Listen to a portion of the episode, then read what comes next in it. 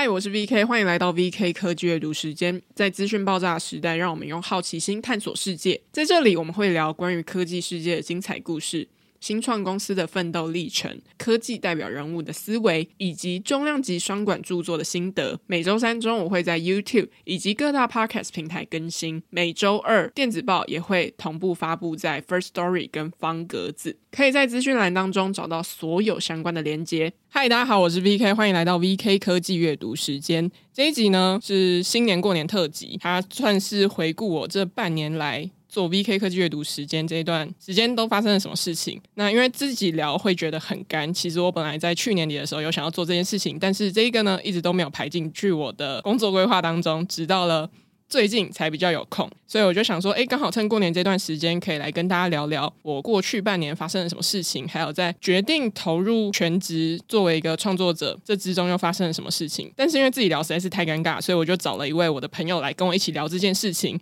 这位朋友呢，他同时是我的前同事，后来变成朋友，他同时也是免费订户变成付费订户。那我们在这里呢，就邀请老师，那个师呢是就是注音的师。那我们在这边请老师跟我们打个招呼。哟，Hello，大家好，新年快乐！我是老师，我是 VK 的前同事。那我现在的话是记者，我目前就是在处理一些 ESG 相关的新闻。那我们就先来进入我们的第一个问题。在我开始做这一件事情之前呢、你觉得我是一个怎么样的人？我觉得这个问题。很有趣，就是我们刚刚在开录之前有稍微聊过了一下，但是因为其实我还没有听到全部的完整版，所以我们现在来听老师他怎么看待在之前的工作的时候，他觉得我是一个怎么样的人，然后跟我变熟之后又是怎么样的一个人。其实，其实之前，嗯，其实刚认识 VK 的时候，会觉得他是一个非常 社恐的人，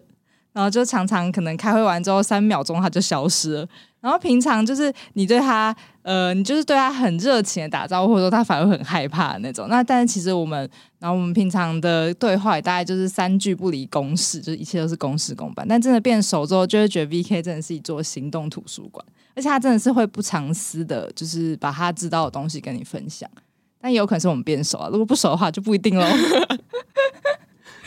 这个行动图书馆今天才有一件超好笑的事情。他早上的时候截了一段，我我觉得你来跟大家分享好了。好，就是其实我为我为了今天我们今天录这个 podcast，其实非常紧张。然后事前就是有在思考大概要讲些什么。然后今天就是非常很莫名其妙就想截了一段话，就我之前在一篇文章中看到一段话。然后我就问 B K 说。你知道有一个人，就是呢，他曾经有讲过，就是他在做一些产品的时候会非常认真注注重细节，但他的他的下属可能就会问他说：“那你这么注重细节干嘛？又没有人看到呢？”然后他就会说：“他就说，可是呃，可是别人看不到，但是我们都知道啊。”然后就问 VK 说：“ 请问你知道这是哪位？他给我两个选项，请问这是呃贾伯斯还是比尔盖茨？”然后后来我给他的答案是，因为他一开始的那个文字讯息里面有 iPhone，然后想说，哎，这不就很明显是贾伯斯吗？然后他就叫我忽略掉这个关键字，所以我呢，我就按照推理，就之前有看过贾伯斯传，然后之前我们有介绍一集贾伯斯嘛，所以我那时候就猜贾伯斯应该才是这种细节控，比尔盖茨不太相似。结果呢，对，结果正解真的是贾伯斯，因为我后来就是去，呃，我后来搜 Google 了一番，就发现哇，真的是贾伯斯，你看他是不是很厉害？我就跟他说，我是你的 GPT 吧，真的有什么事情问他就对了。那接着呢，我就蛮想要知道，就是说，我记得有一次你是看到我的部落格，但是其实我好像没有特别问过你说是怎么样发现我在写部落格，然后跟我有在写电子报这件事情，然后当时你看到的想法是什么？我跟你说，这个这个真的也是一个很很有趣的故事，因为其实你知道，当时我会我会发现你的部落格，其实因为我去肉搜你。就是我很想了解我同事 这么神秘的同事到底是什么样的人，还有他以前可能做过什么事情。然后就一搜之下，发现天啊不得了，他不仅有部落格，然后还有还有在经营一些，例如说 Facebook 或 Instagram，然后整个就是跌入一个坑的感觉。然后其实那时候我觉得发现他在做这件事的时候，其实内心是觉得天哪，原来身边人这么厉害。当时会觉得，就相较之下，自己好像就是把每天把自己每天的时间都投注在工作上面，然后可能。不太会花一些额外时间去吸收一些新的知识，甚至把自己看到的事情或是观察或是观点写成文章。然后，而且我几乎看了他每一篇文章，从最开始可能是一些比较心理学议题的东西，然后到了一些书评啊之类，就是大家都看过，真的很像一个变态。这样大家会不会想说我是花钱请你来？有可能很业配很重。对，没有。但是先说这个，他是无偿的来上我们的节目。我记得之前就是你好像就是看完之后好好多则，然后过了一段时间之后才来问我这件事情。对，因为我为了避避免他，他会觉得我真的太像变态，所以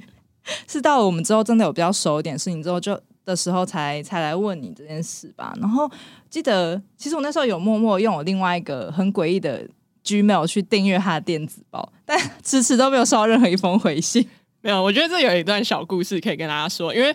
一开始我是在 Medium 上面写部落格，然后写了非常长一段时间，从我大学的时候就在写，所以如果反正大家认真去搜寻的话，应该是可以搜寻得到。后来就 Medium 它部落格的流量变得非常差，它非常不利于中文市场的使用者，所以后来我就想说，OK，反正因为疫情嘛，就那时候都被关在家里，就蛮闲的，想说自己来架站看看。所以你看到应该是我架自己架站的那个网站。嗯然后呢，就之前看那种教学影片都会有介绍，就说哦，那你要做一些 EDM 的入口啊，那他就会寄发一些信件给你。但其实跟我现在在做的电子包是不太一样的事情，就是那时候那个其实是空的，就是他只有收集，但是我没有寄任何东西给大家，因为我那时候完全不知道寄什么。然后后来就是才决定说啊，那用 Substack 作为一个电子报寄发的平台，就是跟我的读者有一个直接的沟通管道。但是现在又搬到方格子了，所以也是一个很多彩的部落格生态。真的，现在终于有 收到源源不绝的信。但其实我记得那时候有一个蛮蛮让我印象深刻，就是我记得我问了你，我问了你，这是不是你在写部落格之后，你好像就有跟我分享，其实你从很久以前大学时候就开始写这个。然后当时我记得我好像有问你说，那你你写这个，你就是嗯、呃，怎么说？就是你你不会觉得你写这个有什么目的，或者你会不会觉得它？都没有为你带来什么效益之类。可是我记得你那时候只是说，就是你当时只是纯粹的想要，嗯、呃，把自己的想法记录下来。然后我觉得这个其实是一个非常有毅力的工作，因为如果今天你写文字并不是在为了工作的话，我觉得很难持之以恒写了三四年，甚至是四五年，每天或是呃一定的期间会把自己的东西记录下来这样。然后，而且其实当时你你做这件事的时候，其实你你当时有什么计划吗？有什么长远的规划吗？我觉得你这个很有趣，可以回应到一个是，因为其实我已经不止听到一个人说做这件事情很有毅力，然后因为之前有另外朋友他说，做这件事情就是你可以从一开始没有人在订阅你的电子报，然后到现在可能有三千多人订阅，这件事情是很有很毅力的。但后来我就想想，这件事情其实比较像是习惯，就是因为我的输出方式都是直接变成文章，我觉得这是一个比较有结构化的方式，然后也是我去理解一个。陌生主题的方式，就我觉得可以 echo 到之前 Fox 有来上我节目的一集，就谈到说，他其实会阅读这么多科技相关的新闻，都是一种习惯。某种程度，我觉得在写作这件事情也是。但是，虽然前面的时候会觉得说这件事情它并没有直接的为我带来收益，因为一开始都是在部落格嘛。但是，其实我写这件事情，我做这件事情，它真正的目的并不是。真的为了要赚到多大收益，在前期啦，但是现在就是比较是需要靠大家的支持才能活下去。对，但是我觉得大概就是这样。对，而且还有还有一个应该是我会觉得写这些东西，一开始可能会觉得写这些东西，但是你要怎么样确保会有人看到？那如果没有人看到的话，做这件事的意义是什么？我觉得这件事情就很好的完美说明了我之前写心理科普的一个状态。因为其实写心理科普会发现一件事情是，这之前我节目当中可能也有分享过。我发现我自己在工作之后离心理学越来越远了。当然，这件事情就是说，可能临床心理师啊，或是智商心理师，他是更适合。去做这件事情的，但是我就好像是一个圈外人，然后要硬要写一些跟心理学或者心理智商相关的东西，有时候就没有这么贴近。但是如果要跟他们有一些区隔的话，我可能就要去写到。比如说心理学最新的论文啊，但是这件事情是大家不怎么关心的。大家可能比较想要知道说怎么样去减少焦虑啊、压力，或是正念减压这样子的概念。后来我就开始慢慢的没有在做这件事情，因为我觉得它对于我自己在认识可能更多不同陌生领域或者是陌生主题上面是没有到这么有帮助的。所以后来才慢慢开始写了科技跟商业还有新创的内容。我觉得这件事情也是说。你真的是需要有一些人看你才会更想要愿意做这件事情。我觉得这个就之前有一个读者他就有来信，然后我们就有约了一个 virtual coffee chat，他就说问我说写作的意义是什么？大概跟你问题也有点像。那时候我就给他两个答案，就是你做这件事情要有一个很强的内在动机，但同时你也不能忽略外在动机。那外在动机我觉得蛮好理解，就是说啊，钱啊，或是流量，或是点赞、按赞，不是点赞这种。对，点赞是中国用语。然后就是留言啊，跟你互动这种，我觉得它是一个外在的动机，但是这件事情。很难，就是说你做这件事多长，这个都是变动的状态。可是你要有一个很强的内在动机，内在动机可能是满足你的好奇心，或是对于这些知识有一些吸收。嗯、那我觉得这两个要同时并存。那很明显的，其实我在之前做心理科普这一件事情，就一直是在靠我的内在动机来维持，但是我的外在动机是非常非常弱的，而且这也是我为什么没有再继续做的一个很重要的原因。对，其实其实我觉得你刚才讲的蛮重蛮重要，就是。像满足好奇心这个，我觉得真的是要持之以恒做一件事情，做一个你可能看不到终点，或是你看不到尽头，看不到一件很蛮未知的事情，真的很需要具备的。而且，其实你刚刚讲到说，就是外在动机的部分，因为我觉得，毕竟写这些东西，你一定会期待说，这样子的东西是有人可以分享，或是有人可以被人家看到，因为有看到就会有交流跟讨论。对啊，所以我觉得，所以那时候我觉得看到你做这件事情的时候，当时真的有激励我一下，觉得那我是不是也可以想一个自己有兴趣的主题，然后开始写？不过因为太懒了，所以就 直接放弃，索性放弃。因为我觉得这件事情就是跟我们之前讲到 Naval Ravikant 的快乐实现自主富有，或者现在改名叫纳瓦尔宝典，他讲到的概念蛮接近的，就是你要很有耐心，你要很有长期的。眼光去看待你正在做的一件事情，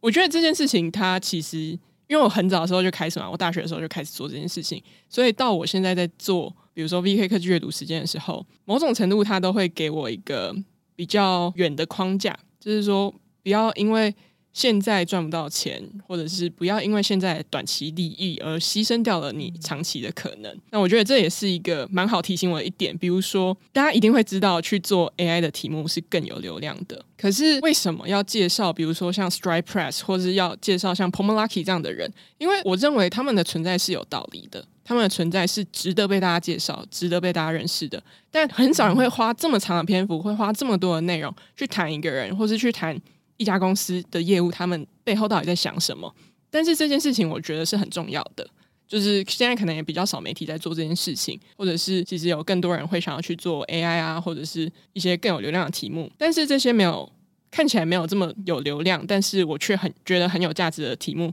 它是很值得被大家认识。这也是我为什么想要做这件事的原因。对，而且你知道，就是在看你的电子报的时候，我觉得，就是我觉得这真的是一点呢，因为其实你有时候。应该说，就像假设来谈你最近就最近写过国防科技那一集那那一篇好了，那那一封电子报，就其实我觉得国防科技好像呃，你你有看过其他的人在写嘛？但因为其他可能比较着重在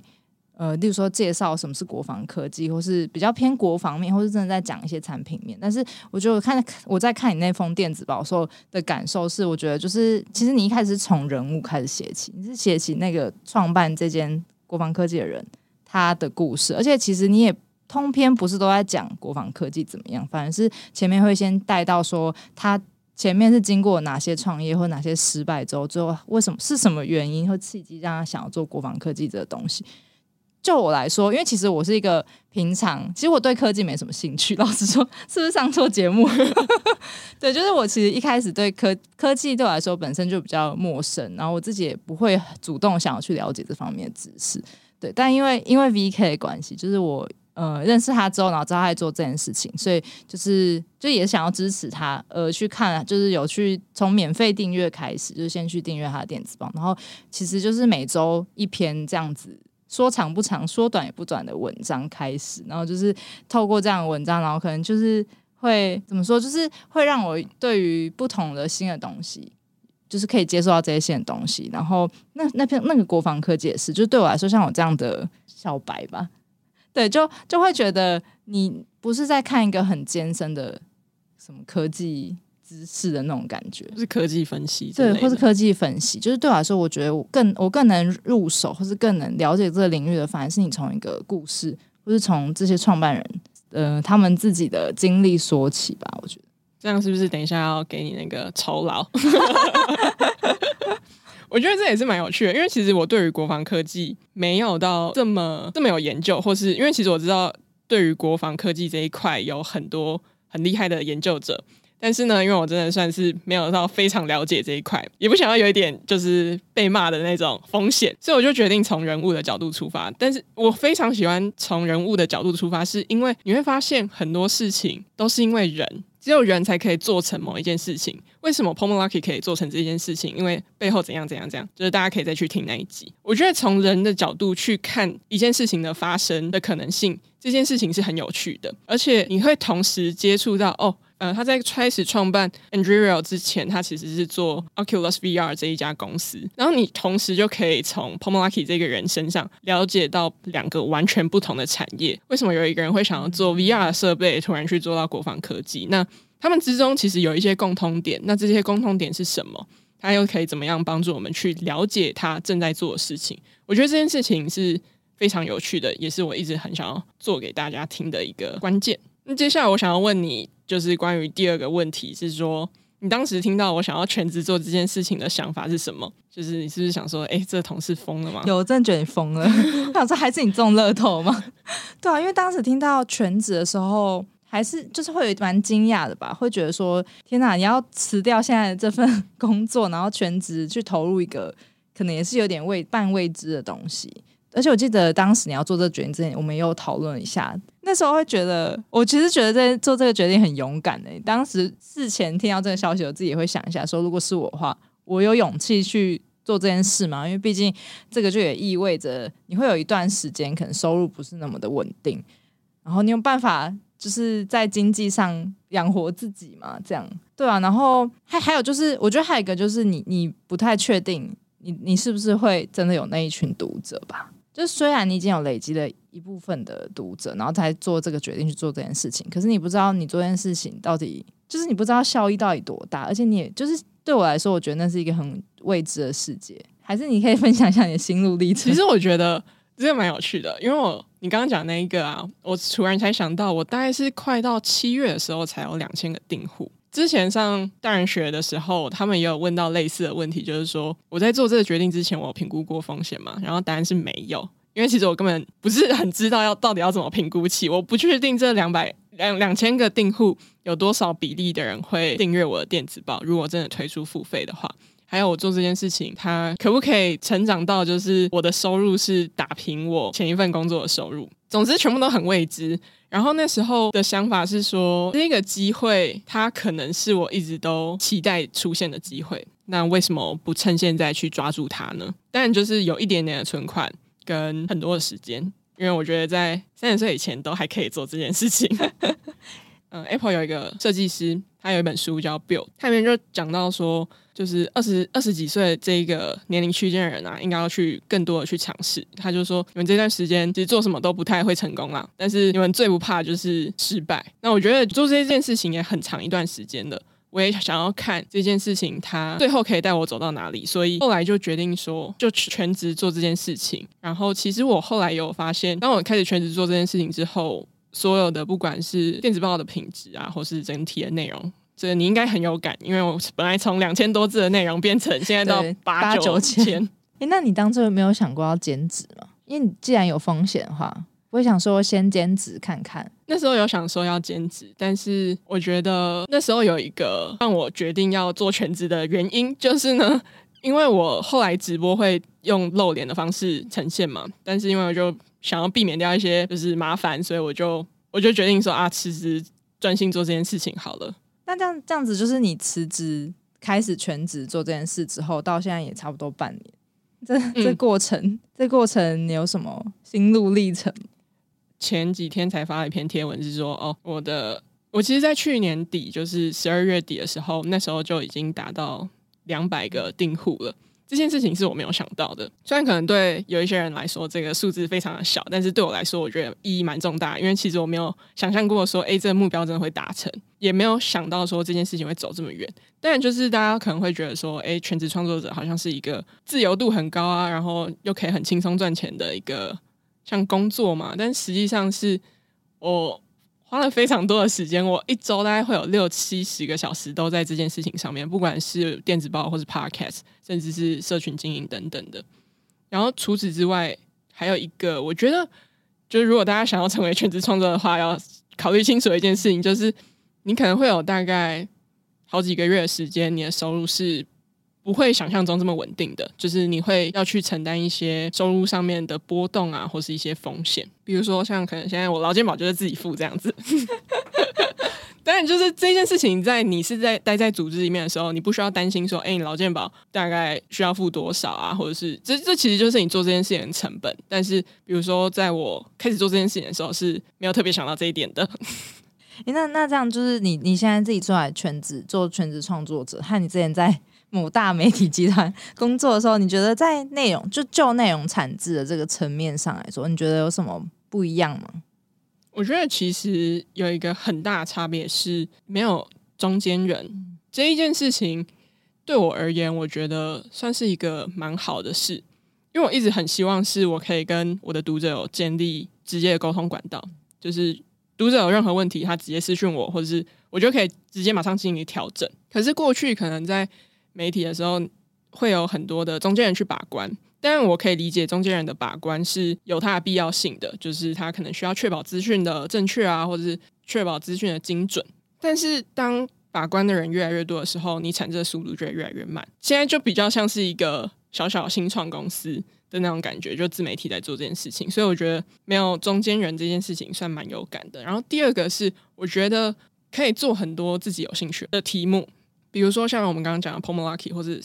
Stripe Press 这这几个。案例就是我们之前有讲过的这些东西，就超级超级冷门的。可是我觉得这件事情很有趣，而且很值得被大家认识，所以我就把它写出来。而且就是从我一个角，从我的角度去介绍这件事情。这件事情是在媒体比较难去做到的，因为大家可能都会有流量的考量。但我知道，我写出这样子的内容，或是我录这样的 podcast 出去之后，其实大概会有一定比例的人，就是一小群听众。或是读者会对这件事情感兴趣，所以我觉得做这件事情是还蛮不错的。然后如果讲第三个的话，就是我觉得有很多可以去尝试的新事物，这件事情就很有趣啊。因为大家可能在公司工作都会有一类似的经验，就是你是一个小螺丝钉，所以不太需要去做到很多额外的事情。那这额外的事情包含说，比如说像我过去不需要录 podcast，或是其实接下来会有一个短影音的想法，就是我想要做一些短影音。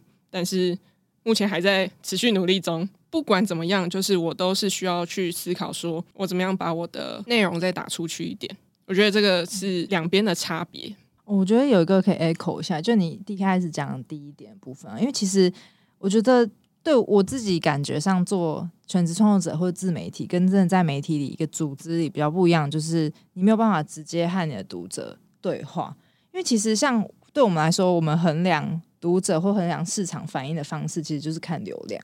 或者是看赞，或者是看社群上的留言。但是，毕竟社群是一个很很大众的地方，它其实未必对应到都是真的是比较未必没有办法那么精准去对应到你想要去沟通的那一群受众，或是 TA 这样。就像像你说，你成为就自己做全职创作者之后，你就可以很及时的去了解读者有什么反应啊，或是。对，就是或是透过他们对你的留言，或者是写信给你之类的。那这样子，你有遇到过酸民吗？哎，等一下，但是我我觉得可以呼应一个事情，就是说，因为你有在写写东西嘛，我觉得写作者或是不管是创作者，都很需要读者的回馈，这件事情蛮重要的。怎么说呢？因为这些读者回馈，某种程度就是一种创作者的动力。我觉得很很温暖，就是比如说，当我成为自媒体，或者是我在全职做这件事情的时候，我其实会收到很多，比如说不管是信啊，或者是讯息，就会有人说：“哦，我听了你的 podcast 怎么样？怎么样？”就会跟你建立一个连接。但是这件事情是在媒体的时候非常少会接收到的。可能有人看，那你可能会知道，哦，有有这么多人看，有这样这么多流量，但是但是没有后后面了。就是大家最可能会收到的就是有读者写信来骂你说 某一个东西写错啦，或者怎么样，然后。通常只有这种信你才会收到，但基本上你不太会在媒体当中看到是鼓励记者的。嗯嗯，对。然后你刚刚是说，就是怎么样看待酸民留言？对，或者或者是我刚才突然想到一个问题，就是那你有觉得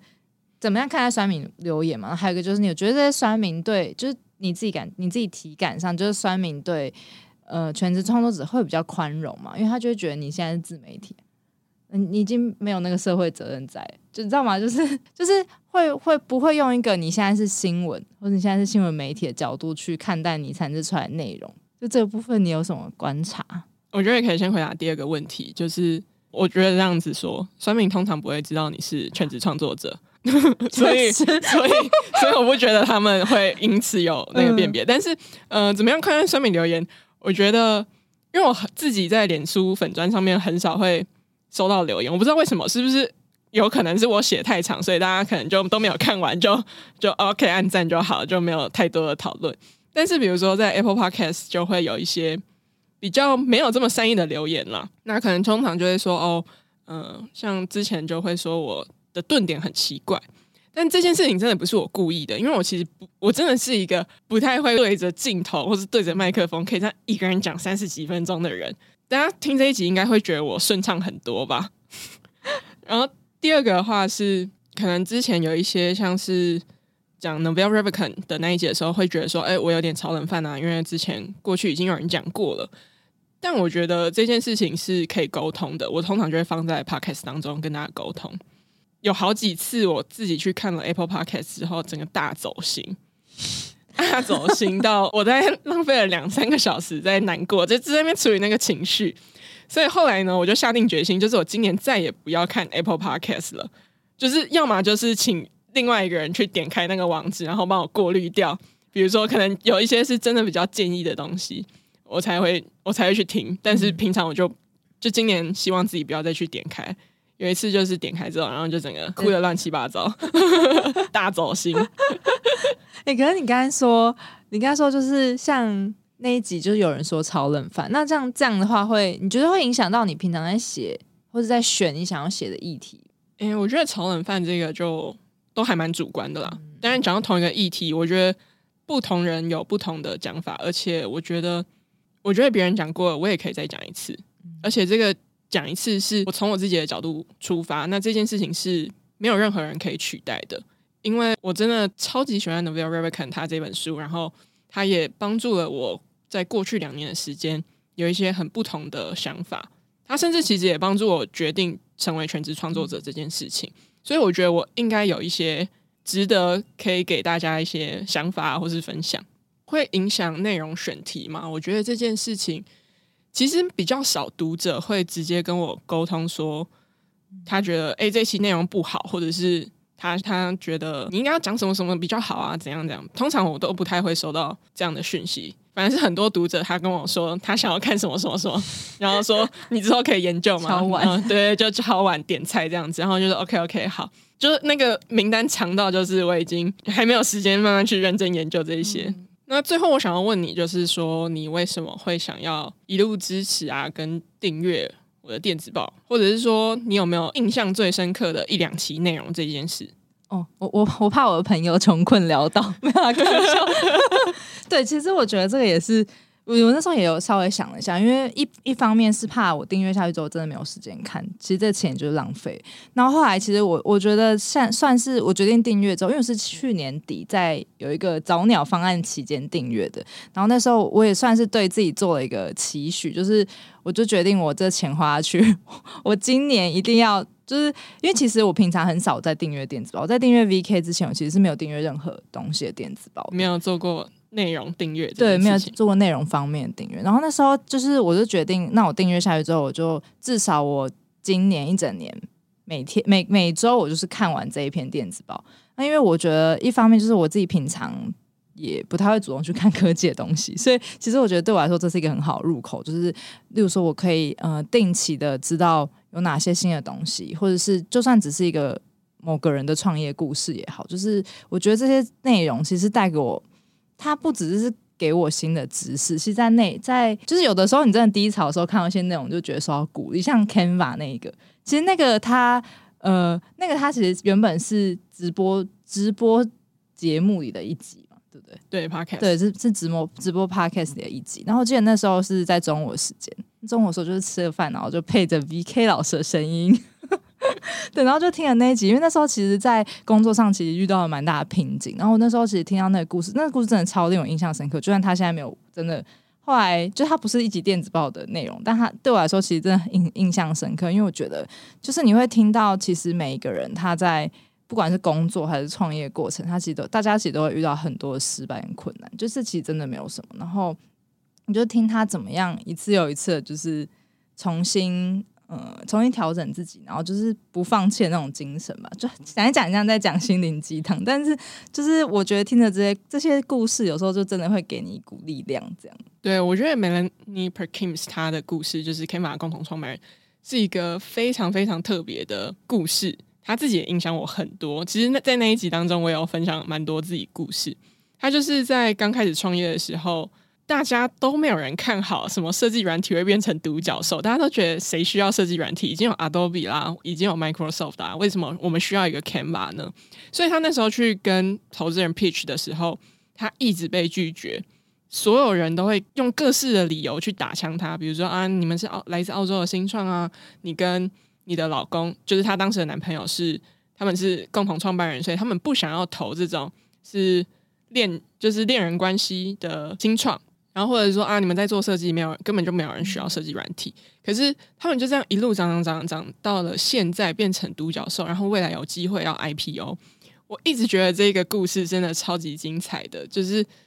他是一个没有相关背景的人，可是他相信着他可以为这个世界带来一个更简单的设计。就是设计为什么不可以再简单一点？为什么设计需要去学到这么多复杂的技术？但是我觉得，就是可能会有一些工具流派，就是有一些是 Canva 派，有些是 Adobe 派。但是我觉得我自己是 Canva 的铁粉啦，然后再加上这个故事，所以我觉得那个没有什么太好去争论的，因为大家本来在使用工具上面就会有很多的习惯啊，或是自己的一些喜好。但是实际上是我觉得它的只。他的故事为什么值得被认识？是因为他相信一件事情，这一件事情是他可以打造一个设计更简单的世界。那这一件事情他相信了之后，他其实有付出了非常多的行动，即便被拒绝了上百次，他还是决定做这件事情。然后前几天我就在 Twitter 上面有看到有人，就是有一些人会剪那种创办人的 clips。然后刚好他就是又在讲这一段，就是说他又被投资人拒绝上百次，然后我就想到 A 十六 Z 就是有一个专门在负责 crypto 的合伙人叫 Chris Dinson，他呢之前就讲过一个一句话，我觉得很适合送给大家，或者是很适合放在 Canva 共同创办人身上，就是呢，如果你没有被拒绝无数次，就代表你的野心不够大。就是讲到电子报这，其实还有我当时还有订要订阅之前，其实还有一个问题。但就是，嗯，怎么讲？就因为那时候我其实有想过，我有想过说，可能那时候有问自己说，我真的要订阅这一份电子报吗？因为毕竟科技相关分析，不管是趋势或是分析的创作的，其实有很多。然后就有问自己说，就是一来怕这钱真的花不值得，你懂吗？我我还会让你觉得不值得吗？然后那时候想说，就是就是有问自己说，那这样会会不会因为我们可能。还阅历不够多，然后可能可能知识累积的也也还不足，所以变成观点上就是没有办法获得我真的想要的那种观点。但我后来想到，就是我曾经有听别人讲过，就是我觉得就是你要首先你要真的喜欢这份内容，你要喜欢这份内容之后，你才会想要主动去看它。所以其实不嗯、就是我觉得重点不是在于今天他写的内容是不是很好、很顶尖，或是。无懈可击这种，或者他真的可以给你很很趋势的分析。我觉得重点是，我是因为喜欢这个创作者提供给我的内容，我去看了之后，我才有真办真的有办法把这些东西吸收进去。因为像如果只是像百科全书，你可能看过就忘。老实说，真的是这样。对，所以所以那个这个原因也是促使我后来就决定，好，我要订阅。那你刚刚还在前面说我是心动的维基百科，自打脸，啪啪，真自打脸。诶，那我想问，追问一个问题，就是说，你刚刚提到这些创业故事嘛？那其实也会有一些媒体在写类似的东西。那你觉得我跟他最大不一样在哪里？我觉得是因为其实媒体，我觉得媒体因为角色关系，他本来就写的东西就是会比较客观一点，然后可能算是比较陈述事实，或是去。描述你看到的场景、听到的故事，但我觉得你你的东西比较不一样，就是你你在每一节每一封电子报最后，你都有一个结语，或是像是 summary 这样。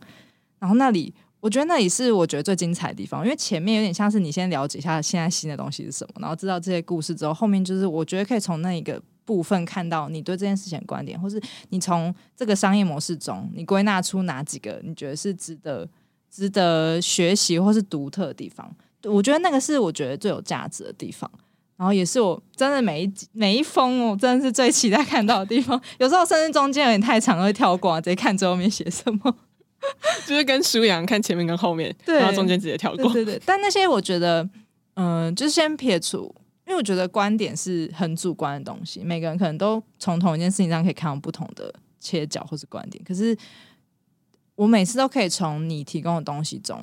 获得一些跟自己想法中，就跟自己比较不一样的想象，或者是可能看到一些我自己看不到的、我自己看不到的地方吧。这样，我觉得这个蛮有趣的，因为对，其实我才刚讲完 Stripe Press 的那一集，然后我也讲到很像的地方，就是说。其实，Stripe Press 或是它跟其他出版社最不一样的地方是，它让你信任这个品牌，然后你就会相信说，Stripe Press 这一个品牌会带给你很多跟创新跟进步相关的想法。那如果你需要这样的东西，你就找 Stripe Press 就好了。但我觉得在目前，比如说以台湾的出版社来说，或是以全球的出版社来说，很少人会有可以直接建立起这样子的连接。当然，我觉得这也是 VK 科技阅读时间想要提供给大家的、的想象，或者是的这种，你当想要认识一个创业的故事，或是你想要知道，比如说科技公司它背后的故事是什么，还有以及我怎么想的，那你就订阅 VK 科技阅读时间电子报吧。这这一集会不会听起来超级像在夜配？怎么办？越讲越像夜配 啊！没有，但是他真的没有拿钱，他真的是非常真心的说出这一些话。他之前还在那个。读者，嗯，就是前测开始要推电子报前测的时候，付费电子报前测的时候，他有写了超级长的一段话给我。对，而且，我想，我我想要补充一个，就是像我觉得像像你刚才讲，就是我觉得我今天想要，因为我真的也不是什么很专业人士，所以我想要聊科技专业人士。我我的意思指的，就是我想要了解这些东西的时候，我可能不是想要看一些很技术性或是很。分析的东西，就是我会想要订阅你的原因，还有一个就是因为你都是从故事出发，然后是一个充满温度还有人味的故事。就是我想看的是，我想从文字里面看到的是别人的故事。对，这是这也是我觉得你跟像现在市面上可能其他在做类类似议题的人比较不一样的地方。你真的很严格，怎样？不是不是因为朋友推出，然后就 OK，马上手刀下定。没有，他背后有超多心路历程，他背后有超多心路历程，这一些都是我从来没有听过的。怕真的，毕竟要付钱啊，各位。对啊，我等下会请他吃饭的。那总之，今天就是我们闲聊的故事，希望大家听了会喜欢。大家新年快乐，拜拜，拜拜。